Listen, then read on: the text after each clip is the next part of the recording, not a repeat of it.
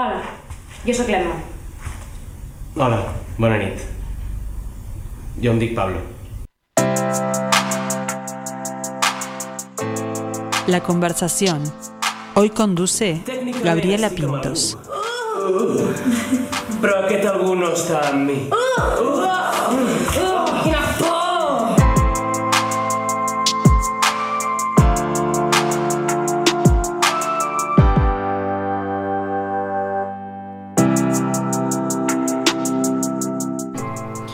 Montevideo recibe este mes de febrero una vez más a uno de los festivales teatrales más importantes de Europa. Cada año, desde allá, desde los años 90, la ciudad de Girona vive una verdadera fiesta de las artes escénicas. El festival Temporada Alta, que se ha posicionado entre los eventos más importantes en la escena teatral. Desde hace una década, el proyecto se extendió a Latinoamérica y viaja para exportar e importar obras de calidad. Una de esas capitales es Montevideo. La programación siempre basándose en obras diferentes, de calidad, que también se puedan llevar a distintos lugares, pero de todo eso vamos a hablar con el representante de donde nació todo, director adjunto del Festival Temporada Alta, Narcís Puch. Buen mediodía. ¿Qué tal? Bueno, y después tenemos a dos actores que traen la obra Loco Amoris. Pablo Macho Otero y Emma Arquillué. Bienvenidos. Hola, muchas gracias. Gracias. Bueno, estábamos hablando este, fuera de micrófono, saber qué habían visitado, qué conocían de, de Montevideo, si los habíamos tratado bien. Mucho, la verdad que sí. Porque a veces lo, que- lo que tienen estas, estos viajes es que, que conocen eh, estudios de radio, de televisión y el teatro, ¿no? Porque Sí, básicamente. por ahí los, los pasean. Pero tu- te estuvieron viendo carnaval y parece que les gustó. Muchísimo. Nos encantó. Realmente es sorprendente lo bien que lo hace todo el mundo en el teatro de verano. O sea, nos quedamos alucinados. Increíble.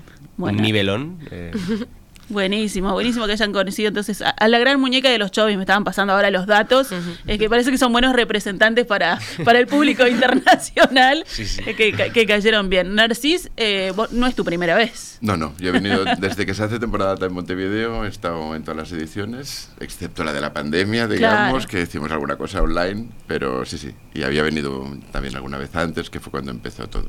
De hecho, hay ah, artistas de acá, Gabriel Calderón, Claro. Sergio Blanco, que son visitantes habituales de temporada alta en Girona. Ahí está. Por suerte, ese, ese camino de ir y venir este, se está dando mucho, aunque ya tenemos eh, conexiones, digamos, escénicas hace rato, ya con mencionar a Margarita Yergú, ya sí. sabemos que, que está, ¿no? Que está puesto todo. Sí, sí, es como la conexión Claro. primera y creo que... Pero está muy bien que, que- que con la historia, con esta relación que tenéis con el teatro catalán en, en Montevideo, que, que justamente ahora que llevemos ya como nueve años, el año Sí. que viene cumplimos los diez aquí, está muy bien. Yo pienso que, que el recuerdo de Margarita Xirgu, de ahora mismo Gabriel Calderón, que fue el primero, el primer uruguayo, uruguayo que estuvo en el festival en Girona, ahora dirige una institución creada por Margarita Xirgu. Hay como muchos links que está muy bien que se mantengan. Bueno, y vamos a hablar un poquito también de, de historia, cómo nace este festival y también cómo sobrevive y sigue vigente, Bueno. ¿no? Mira, lo- sobrevive porque lo hacemos con muchas ganas y pocos medios. Bien. Esto, esto es lo primero. Si tuviésemos más... Las ganas tienen que continuar, los medios se pueden aumentar con Pueden los años, mejorar, estaría, claro. estaría bien. Pero sobre todo es esta voluntad de, de, como festival, de siempre estamos invitando compañías que vienen de Latinoamérica y hubo un momento en que dijimos, empezamos con Buenos Aires, ¿por qué no hacemos la vía inversa? ¿Por qué no traemos teatro catalán a, a Buenos Aires al principio?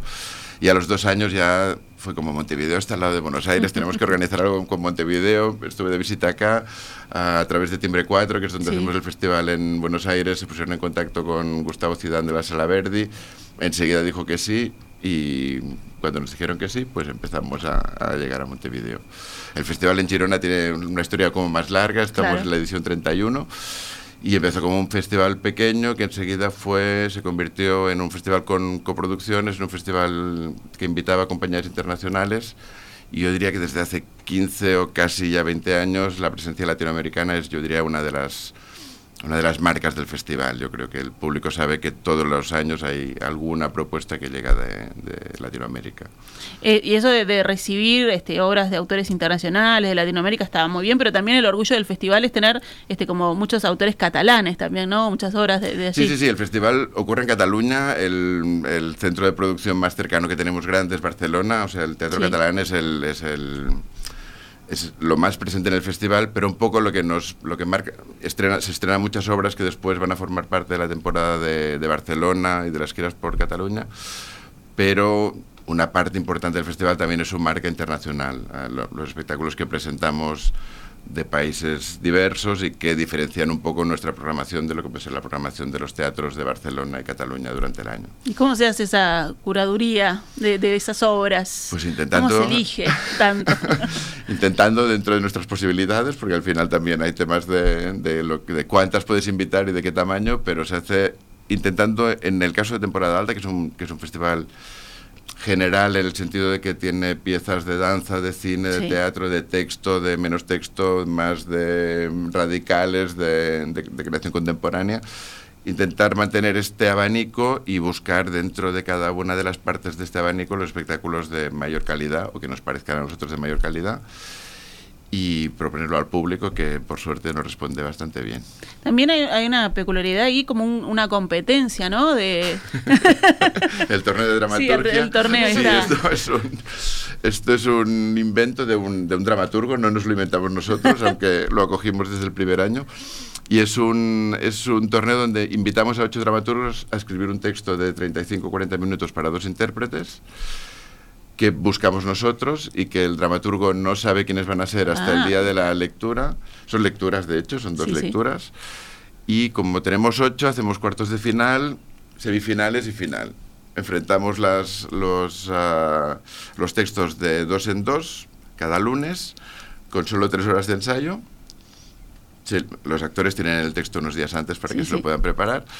Y ah, se lee uno, se, se lee el otro, el que gana pasa a la siguiente fase, y si pasa a la siguiente fase buscamos actores distintos para, para, que, para que para el espectador también el texto ah, suene distinto. Sí, y claro. también hemos descubierto que es un ejercicio muy interesante para los autores que van pasando fase, porque oyen su texto con, con, con diversas voces Sí. y la verdad es que hay días que dices, ostras, están muy bien las dos lecturas, pero son muy distintas, una es más dramática, la otra ha sacado más humor, es muy interesante, es un, es un ah, mecanismo que funciona muchísimo. Qué divino. Bueno, y si venimos acá a Latinoamérica, ¿cómo, cómo van creciendo estos hijitos? Hablamos de Buenos Aires, de Uruguay, en Lima también, ¿no? Hombre, todo ah, depende del momento, digamos. Nosotros traemos la- el centro de la programación, que son los que los catalanes que hacen como toda la gira, y luego cada una de las sedes, Timbre 4 aquí, la Sala Verdi, ay, perdón, Timbre 4 en Buenos. Aires, la Sala Verdi acá, y la Alianza Francesa en Lima, montan un festival o invitan otras producciones alrededor de, de estas producciones que llegan, que llegan de temporada alta de Girona. Y en el caso de, de, de la Sala Verdi, de, de la edición de Montevideo, ha crecido muchísimo en los últimos años. Este, este año tiene, ahora no tengo el número exacto de, de producciones, pero hay muchas producciones que vienen de otros sitios, de España vienen otras producciones, de, de, De Buenos Portugal, Aires, de, Portugal, sí, Argentina, sí. sí. y de acá, ¿no? Es- pero está muy bien, cada uno... Tenemos tres ediciones distintas, pero con, una, con un espíritu similar, digamos. Ahí está. Y cuando venís, que le haces pulgar arriba, pulgar abajo, Gustavo, no. Eh, No, que ah, va, mirá, no, lo no, que me, mirá lo que me pusiste al lado de las obras que te traje, no. No, que va, que va, o al revés, también podría hacer él lo mismo. Pero no, no, nos entendemos muy bien y hablamos mucho de teatro y de cosas que pasan aquí para ver si las podemos invitar ahí. Es, yo creo que es una de- uno de los éxitos de, de que estos festivales funcionen, es la confianza con los socios de cada uno de los sitios donde lo hacemos y con Gus fue, fue bastante inmediato. Nos, Bueno. ha, nos ha visitado también a la edición de Girona, está todo súper bien. Y una de estas, de estas obras, de estos títulos que llegó fue Loco Amoris, ¿no? que quiere decir lugar de amor. Y bueno, y acá tenemos a Emma y a Pablo, que Pablo también es el dramaturgo de esta obra, Sí, ¿no? efectivamente, sí, sí. Ahí está. Que vive en esta obra, que yo les contaba hoy en, en los adelantos, que, que ustedes la vivieron, es una Mm. historia que vivieron y que ahora este, trajeron a la dramaturgia. Pero primero, antes del lugar del amor, quiero saber cuándo nace el amor por el teatro y por la actuación en ustedes, en Pablo y Wow. Bueno, empieza tú porque Eh, viene de más lejos. Claro, todavía. bueno, yo en, en mi caso, mi padre es actor en Barcelona, es un actor reconocido, Muy reconocido. muy reconocido, y, y claro, yo, yo es que he ido al teatro desde que tengo cuatro años y he ido a ver todas sus obras y todas las que no son sus obras también. Entonces ya de muy, muy pequeña yo me quedaba uf, impactada por, por el mundo del teatro y, y todo, todo. Y ya desde muy pequeñita, yo creo que tenía 8 o 10 años que ya dije, yo quiero hacer esto. Y mi padre, bueno, no, igual, es que es un mundo muy difícil. Y yo, ya, pero es que ya está. O sea, yo ya lo tenía claro. Y desde entonces, pues, formándome, trabajando, compañías más pequeñas, otras oportunidades que me han venido también y trabajando, sí, sí. Ahí está, sí. Y sigue ese amor intacto. Y lo seguís mirando como esa Emma de 8 o 9 años que, que Sí, se fascinaba. con Aún que cuando pasa. voy a los estrenos de mi padre, aún me quedo como, "Uf, claro, es que sí, sí, es que es eso lo que quiero hacer. Buenísimo. ¿Y Pablo? En mi caso es más es una historia más normal. Eh, yo empecé a hacer teatro en el colegio, siempre me gustó mucho, era siempre el niño que contaba los chistes en la mesa con los padres, ¿no? Y bueno, sencillamente la- una cosa se fue dando de manera natural, me formé eh, y una cosa llevó a la otra y gracias a Dios me dedico a esto. O sea que ¿Y se conocieron por el teatro? sí, Sí, sí, sí. realmente sí. De hecho nos enamoramos trabajando. O sea que tenía Se mezcla todo, el tenía amor. todo- Todo. tenía todo el sentido montar una compañía juntos y, Sí. y estamos, la verdad es que tenemos muchísima suerte de poder estar viajando con esta obra que además es sobre nosotros dos, o sea, es como, de hecho hacemos mucho la broma de montar una compañía, ahora ya, o sea, nuestra generación no nos queremos casar la mayoría, ¿no? Pero montar una compañía con tu pareja es como casarte Es como y, casarte, y claro. hacer una gira por Latinoamérica es como irte de luna de miel, ¿no? O sea, es como, pero sí, sí, muy, muy Ojo, divertido. porque la esto de 24-7 también hay que, Sí, hay sí, que sí. saber bueno, vivir. tiene sus cosas, tiene sus cosas. Sí, sí, sí. pero- No, a ver, bien. luego tenemos cada uno también nuestros proyectos fuera y Sí. tenemos tiempo para echarnos de menos, digamos. Bueno, algo que tienen también las artes escénicas, este, más allá de, de- también de las relaciones de pareja, es que los vínculos que se generan son fuertes, ¿no? Sí. Porque además uno necesita del otro ahí en, Ujú. en el escenario. Y que cada proyecto también vas conociendo gente nueva, te enamoras de gente distinta, Claro. como las relaciones van cambiando y esto es, es un trabajo muy bonito. Sí, es curioso porque es muy efímero y a la vez muy intenso. Entonces eh, te quedas con gente, hay, hay gente que no vuelves a ver en mucho tiempo, pero cuando la vuelves a ver o vuelves a coincidir en un proyecto, sigue intacto ese vínculo, ¿no? Es Mm. muy curioso. ¿Y hay algo que, que hayan aprendido, que les guste, como en, en la manera de actuar del otro? Emma de Pablo, Pablo de Emma. Wow, no nos habíamos planteado. Wow, esta pregunta. Yo la verdad es que debo decir que de Emma, eh, como actriz evidentemente la admiro mucho, pero admiro mucho su punto de vista de dirección, que no lo, no lo explota mucho porque ya ella quiere ser actriz, pero tiene una... mm, Tiene muy buen ojo. Claro, ha visto teatro tanto tiempo y durante Claro. toda su vida que es, tiene una capacidad de detectar lo que puede o no funcionar. Y ya no solo a nivel de actor, ¿eh? O sea, como que me dirige cosas o me dice, mira, esta frase prueba de... Sino a nivel escénico. O sea, que se da cuenta de, "Mm, esto yo creo que no va a funcionar. Y efectivamente no funciona, ¿no? O sea, Bueno, yo de Pablo también coincido con el director de esta obra, de hecho, que le dijo que, que rápidamente tiene un texto en la mano y ya se pone a leerlo o a medio interpretarlo y ya dices, hostia, eh, ¿cómo puede ser? O sea, de hecho ahora estamos mm, haciendo... Podrías un- haber participado en el torneo, Pablo. Todo llegará. todo llegará. De hecho, estábamos haciendo las lecturas de un nuevo espectáculo que, que estrenamos ahora en marzo en, en Barcelona y estábamos, éramos cinco, somos cinco actores, estábamos leyendo y, y Pablo era difícil saber cuándo estaba leyendo y cuándo estaba hablando como director porque era todo muy de verdad y, y esto es, es- es un talento que tienes, es así. Muchas gracias. Bueno, y hablemos entonces de, de Loco Amoris, que, de qué va esta historia. Yo decía de, esta, de relaciones a distancia en esta era, ¿no? Que la distancia se, se sobrelleva con otras cosas. Totalmente. Claro, bueno, de entrada me gustaría decir que este proyecto nace muy relacionado con Uruguay, porque Mira. yo hice un curso con Sergio Blanco en Barcelona, en la Ah, sala claro. Beckett, sobre autoficción, eh, que aquí en Latinoamérica también se le llama biodrama a veces, o, pero bueno, él lo llama autoficción. Eh, me fascinó su manera de encarar la creación partiendo de su propia vida y luego jugando como cualquier otro dramaturgo a, a generar mundos eh, paralelos, ¿no? pero partiendo de, de la vivencia propia. Y justo en ese momento que yo hice el curso estábamos viviendo yo en París, Emma en Barcelona y teníamos una relación a distancia y le propuse a Emma, oye, ¿qué te parece si escribo algo partiendo de lo que nos está pasando y hacemos esta obra? También nos dimos cuenta de que, bueno, yo en Barcelona y Pablo en París, hablando con amigos, familiares, gente, era como, es una realidad que ahora la gente tenga relaciones de todo tipo a distancia. Eh, porque es muy fácil el moverse, el tener las oportunidades de estudiar fuera, de trabajar fuera, y, y era como, o sea, yo nos sentábamos en mesa de amigos y era como la mayoría de gente ha vivido, está viviendo o en algún momento vivirá una relación a distancia. Bueno, y ni que hablar Y- con la pandemia, ¿no? Que se Claro, resignificó claro, todo. Totalmente, también. sí, sí, sí. Y era como tenemos que hablar de, de- de esta particularidad de nuestra Mm. generación. Bueno, y ahí surge entonces la idea. ¿Y cómo es este interpretar una obra que, que ya viviste? Porque alguno dirá, bueno, es mucho más fácil, ya tenés, tenés que hacer en memoria emotiva, ya lo tenés ahí, pero también sos más vulnerable, ¿no? Claro. Al, contestar, al contar algo que capaz viviste. Hemos pasado muchas fases, yo creo. Mm. O sea, bueno, lo primero es que somos nosotros en escena, entonces no, no hay una construcción de personaje y tal, entonces nos, nos es bastante fácil.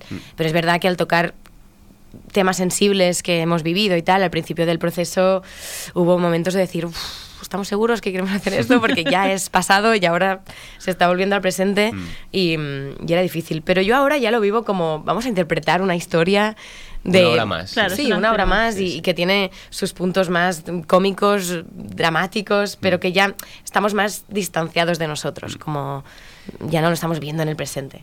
¿no? Yo personalmente he de decir que lo pasé mucho peor escribiéndola Ah, que interpretándola. Escribiéndola, claro, cuando estás creando el texto sí que, bueno, mm, tienes que poner mucho más de, bueno, o sea, actuando también, evidentemente, pero claro, cuando estás creando tienes que ponerte realmente en la psicología de ambos personajes y realmente para mí fue muy catártico porque también eh, me puse mucho en el lugar de Emma al Claro. escribir y hablábamos mucho sobre todas las cosas que habíamos vivido y fue duro. Hay, hay momentos, recuerdo una noche concreta que escribí como una escena muy larga en la que es como un- una discusión muy larga eh, y Emma estaba durmiendo, yo estaba escribiendo y decía, "Uf, madre mía, ¿qué estoy haciendo? Es surrealista esto, ¿no? Estoy volviendo a vivir una, una situación traumática de hace dos años y estoy aquí durmiendo con ella perfectamente, ¿no? Somos felices, pero yo estoy volviendo atrás.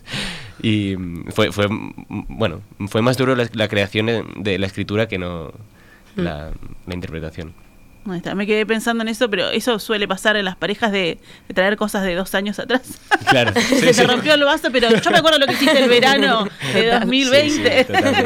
Pero también te digo que como pareja, eh, el hecho de revisitar esta obra de vez en cuando y, de- y realmente tenemos mucha suerte porque no hemos parado de, de interpretarla en dos años, eh, nos sienta bien, porque de, de alguna manera en la obra y también intentamos como encontrar ciertas, ciertos puntos en común o, o una cierta filosofía del amor, ¿no? Como de cómo hay que tomarse la vida en pareja para que sea mm, gestionable.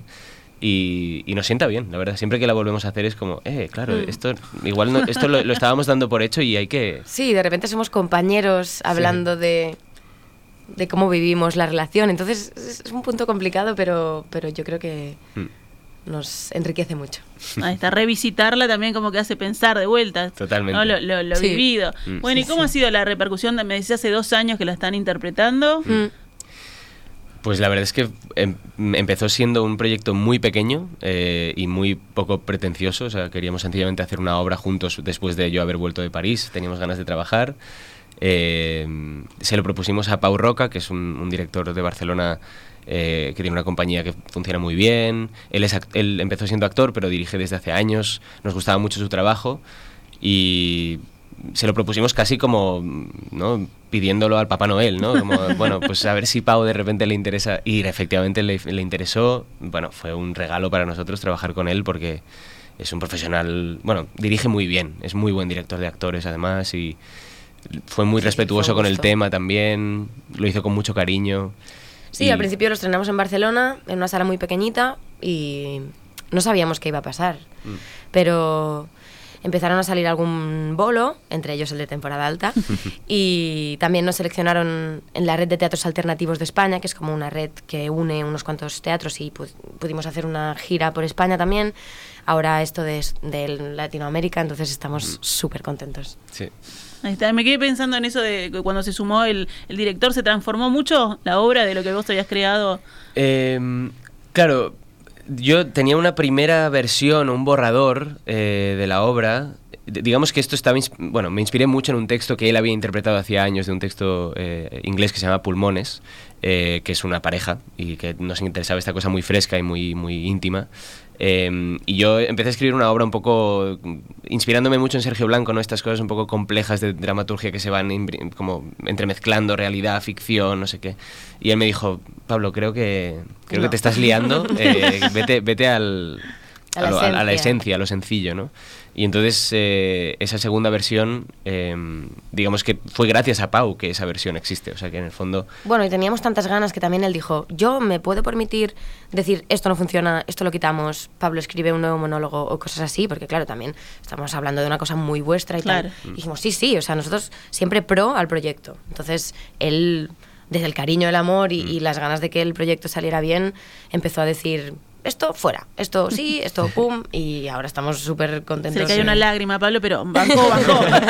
No, no, también es, es el peligro de... O sea, quiero decir, es, está bien, hicimos muy bien en mm, contratar a alguien que- que admirábamos. Porque Bien, no, claro. solo te puedes permitir escuchar con total confianza a alguien que realmente admiras lo que hace. Y porque externo si- también, porque nosotros si ya al dudas... final, ¿no? Era Claro, también, tan- también, sí, sí. Pero que si ya dudas del criterio de alguien, Claro. si te dice este monólogo lo borramos, yo digo, a ver, eh, no lo sé. ¿sabes? Pero si me lo dice Pau, digo, pues a muerte, claro. Tenía sí. un sello de garantía. Exacto, exacto.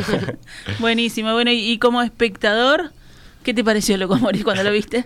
Mira, lo, lo primero que tengo que decir es que cuando lo vi decidimos hacerlo en temporada alta. O sea, Qué bueno. no- no, yo creo que esta es así Ya como... está todo si el dicho. festival tiene, tiene alguna garantía, digamos Claro. que esto es. Y ahora escuchándolos hablar pensaba que al final debe ser tan habitual lo de las relaciones a distancia que para mí no es un espectáculo sobre las relaciones a distancia. Es una historia de amor Bien. en una generación concreta. Y yo creo Claro. que eh, eso saca los temas... Que el tema que sea a distancia es mm, casi menor, Es la- digamos. sí, la circunstancia. Es la circunstancia, es el hilo que une la historia, pero al final a mí lo que me interesó es que da una mirada del amor muy de este momento, de esta generación, que a mí como, como persona de una generación mayor me, me interesó para saber cómo están funcionando y a la vez veía que la gente joven se engancha mucho porque es su lenguaje y es, su, y es lo que pasa en su generación. Yo creo que al final esto es lo, la anécdota, porque es lo que vivieron, es la, es, ah, es la distancia, pero el fondo es el amor en los años 2020 y pico. claro. Creo que, Total. creo que va por aquí. Y qué lindo es eh, escuchar el- una reacción o ver o, o una risita cómplice de, de la gente que se siente tan identificada o que ve a alguien cuando los ve a ustedes, ¿no?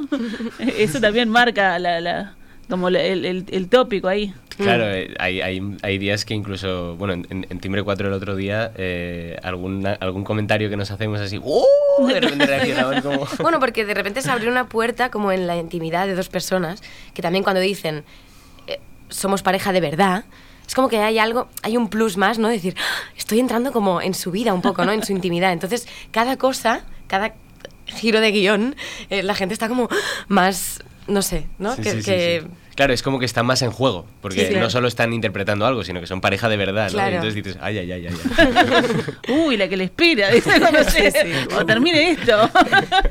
bueno, y hay algo que ustedes dicen también en, en la presentación sobre cuando les preguntan si lo, lo- lo que pasa en la obra o algo que pasa en la obra ocurrió de verdad. Y bueno, cuando hablabas de Sergio Blanco también uno mira y dice, "Oh, esto le, pero esto le pasó a Sergio, ¿será que le-?" Bueno, y, y ustedes dicen, siempre hay algo de, eh, hay- tiene un punto de imaginario, ¿no? Hay cosas que pasan en una relación que tienen un punto de imaginario. Sí, claro. eh, a todo esto, o sea, en paralelo a, a toda esta relación a distancia que tuvimos y tal, yo em, empecé a investigar mucho sobre Lacan, eh, el psicoanálisis, y claro, es muy radical ¿eh? la visión de Lacan, pero él dice que el amor en sí no existe. O sea, es, un, es una idea que nos generamos del otro, ¿no? Y, y es todo un sueño... Bueno, no soy psicoanalista, si alguien es psicoanalista me, me podría decir que estoy diciendo barbaridades. Ya, ya. Pero quiero decir como que, que- que- que todo es una creación de uno mismo y, y el otro es sencillamente un personaje de, de la ficción que uno se genera, ¿no? Entonces, em, bueno, en el fondo, en una relación a distancia eso es aún más patente porque el otro no está, ¿no? Claro. el otro es 100% imaginario. Em, y bueno, pues... eh, Bueno, y lo que hablamos en la obra también, ¿no? Que los recuerdos ya es un, algo que te imaginas, ¿no? Que, o sea, un recuerdo no, no queda vivo. Entonces, cada uno también desde su percepción vive sus recuerdos o su manera de vivir las cosas como le afectan a su manera. Entonces, em, claro, hay dos versiones siempre Sí, de siempre dos historia. Entonces, Por eso, bueno, es, por eso es también- muy interesante como que seamos pareja en la vida real y lo interpretemos en escena, ¿no? Porque el teatro es ese lugar así que no tiene del... no- el teatro no es como el cine, ¿no? El, el cine ya está grabado y ya eso ya es ficción, ¿no? Ya eso ya no está existiendo. Pero es que esto exi- coexiste en ficción y realidad continuamente en el Claro. teatro, ¿no? Porque hay actores realmente en escena y al mismo tiempo hay una ficción que está generándose. Entonces es muy interesante. Sí, es un hecho artístico, además que, que, que está vivo ahí, del que forma parte el, el público también, como Claro. decimos siempre con los invitados, y que ya el otro día, los que lo ven el 13 no va a ser lo mismo que los que lo vayan a ver el 14 en la Total. Sala Verdi, ¿no? Sí. Cambia también Sí, sí, esa, esa, energía y esa, esa vivencia, que además todos estamos tan contentos con vivirla con otros y compartirlas después de no poder hacerlo, sí, ¿no? Sí, sí, sí, la verdad que sí. Bueno, ya saben, pueden ir a ver Loco Amoris de la compañía La Bella Otero, ¿no? Es así que se llama. Eh, hoy 13 y mañana 14 justo San Valentín, mirá, vos para hablar de amor. para hablar de amor en la Sala Verdi, ya pueden conseguir este, sus entradas que están a la venta. Y bueno, eh, recibirlos también ha sido un, un gran honor, un gran placer. Espero que pasen muy bien en Montevideo, que vuelvan.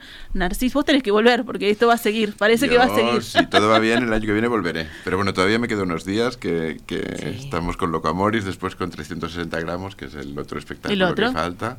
Y que de hecho nació también del mismo curso con Sergio Blanco, o sea que Sí. las- Sí, esto sí. yo no Qué lo bien. sabía. ¿eh? Ah, Todo esto, han sido, esto han sido hilos de esos que aparecen cuando, cuando se juntan y dicen, no, es que en el mismo curso y empecé a hacer, vale, vale. Es de esas cosas que Sergio contaría y nadie se creería. Sí, ¿no? exacto. Claro. Ahí que quedamos pensando, "Mm, esto que está diciendo Sergio. Bueno, se ve que hay algo subliminal ahí, de que, Sí, sí. de que los, los impulsa y después terminan acá en Uruguay, no sé. Total. habría, que, habría que hacer las conexiones. Pablo, Emma, Narcis, muchísimas Muchas gracias por su tiempo y bueno, bienvenidos eh, y todos invitados a ver Loco Amoris y a seguir disfrutando de este, tem- de este temporada alta, así, de este festival. Muchísimas Muchas gracias. gracias. Hola, jo sóc l'Emma. Hola, bona nit. Jo em dic Pablo.